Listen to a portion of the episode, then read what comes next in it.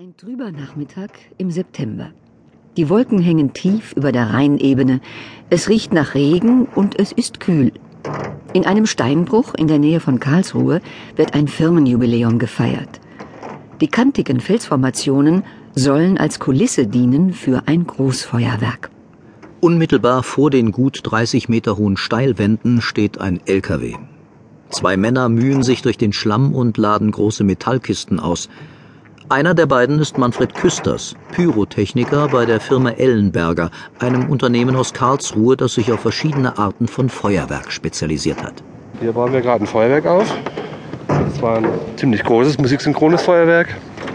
Und das wird natürlich elektronisch geschossen. Nicht mehr wie früher mit Streichholz und Zündlicht, sondern eben mit elektrischen Zündern versehen. Ziemlich kompakt, alles sind zugelassene Transportboxen. Die sind schon ineinander verkabelt und die werden auf die Wiese gestellt und hoffen, dass es nicht regnet, bis wir die Platten wieder drüber legen können über die Steuerung. Die Transportboxen enthalten Rohre, sogenannte Mörser, aus denen die Feuerwerkskörper abgeschossen werden. In dieser Abschusseinheit sind zwölf Rohre, Kaliber 150 mm. Sie sehen jetzt da unten auf dem Grund dieser Rohre eine Kugel liegen. Und da zu dieser Kugel führt ein Zünderdrähtchen und eine Stupine. Also Stupine ist eine Zündlunte, die in Pappe eingewickelt ist. Ja, und diese Stupine wird mit diesem elektrischen Zünder entzündet. Am anderen Ende dieser Kugel ist ein Papiersäckchen angebracht. In diesem Papiersäckchen ist das Schwarzpulver, die Ausstoßladung drin. Die Stupine läuft hier rein in die Ausstoßladung, zündet die Ausstoßladung, dann fliegt das Ding raus. Was Manfred Küsters flapsig das Ding nennt, heißt unter Pyrotechnikern eigentlich Bombe. Diese Bomben enthalten viele kleine Kügelchen, die sogenannten Sterne. Nach dem Abschuss steigt diese Bombe mit den Sternen auf etwa 150 Meter Höhe und explodiert dort in einem glitzernden Effekt mit einem Durchmesser von etwa 100 Metern. Die Kugelbombe, die Manfred Küsters in der Hand hält, wiegt etwa 2,5 Kilogramm.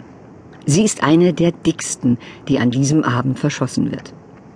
Insgesamt besteht das Feuerwerk aus ca. 500 solcher Bomben, die kleinste etwa so groß wie ein Apfel, die größte entspricht in Durchmesser und Gewicht einer Honigmelone. Großfeuerwerke bestehen meist ausschließlich aus Bomben.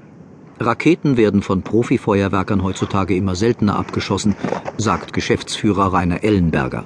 Raketen schießen wir aus dem Grund nicht, weil die mit dem Holzleitstab bei Wind wesentlich empfindlicher sind und dadurch unberechenbarer sind im Abtrieb, wie sie abgetrieben werden können. Und zweitens kommt natürlich, wenn die oben am Himmel geplatzt sind, der Holzstab und teilweise mit dem Triebwerk dran wieder runter. Und das ist ein vermeidbares Risiko, dass irgendeiner was auf den Kopf bekommt. Die Bomben sind da schon deutlich sicherer, gerade unter ballistischen Gesichtspunkten.